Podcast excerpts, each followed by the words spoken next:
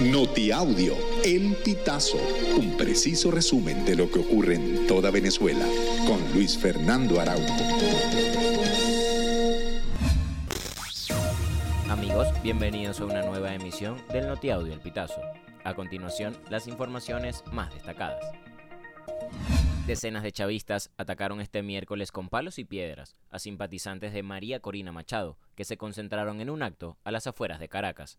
La candidata hizo un llamado de alerta internacional ante estos hechos, que a su modo de ver muestran que la única manera en la que el gobernante Nicolás Maduro pretende participar en las presidenciales es por las malas.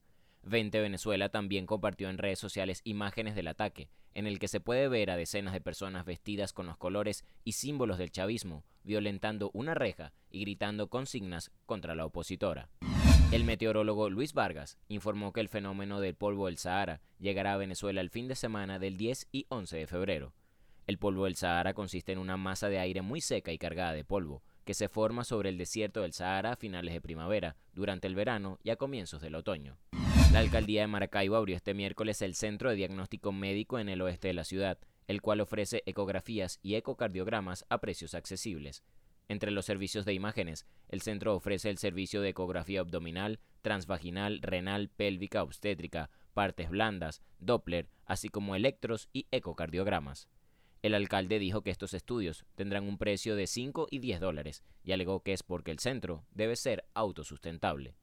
Este centro de diagnóstico médico está ubicado en la vía hacia la Concepción, cerca de la urbanización Camino La Lagunita.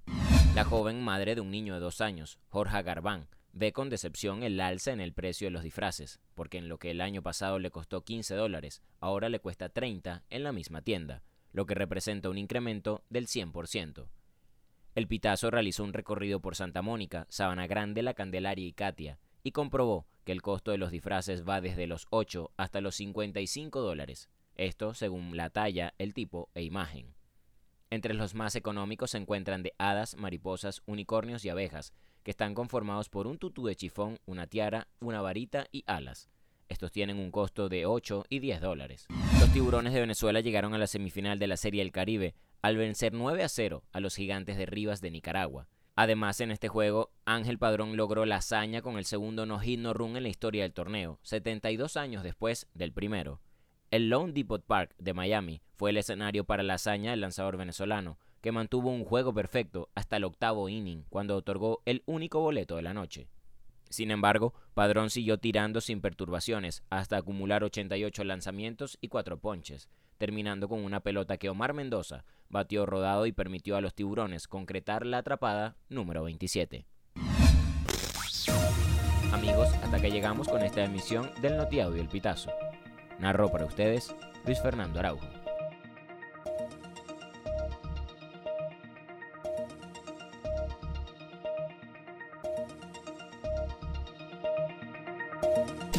Estas informaciones puedes ampliarlas en nuestra página web elpitazo.net.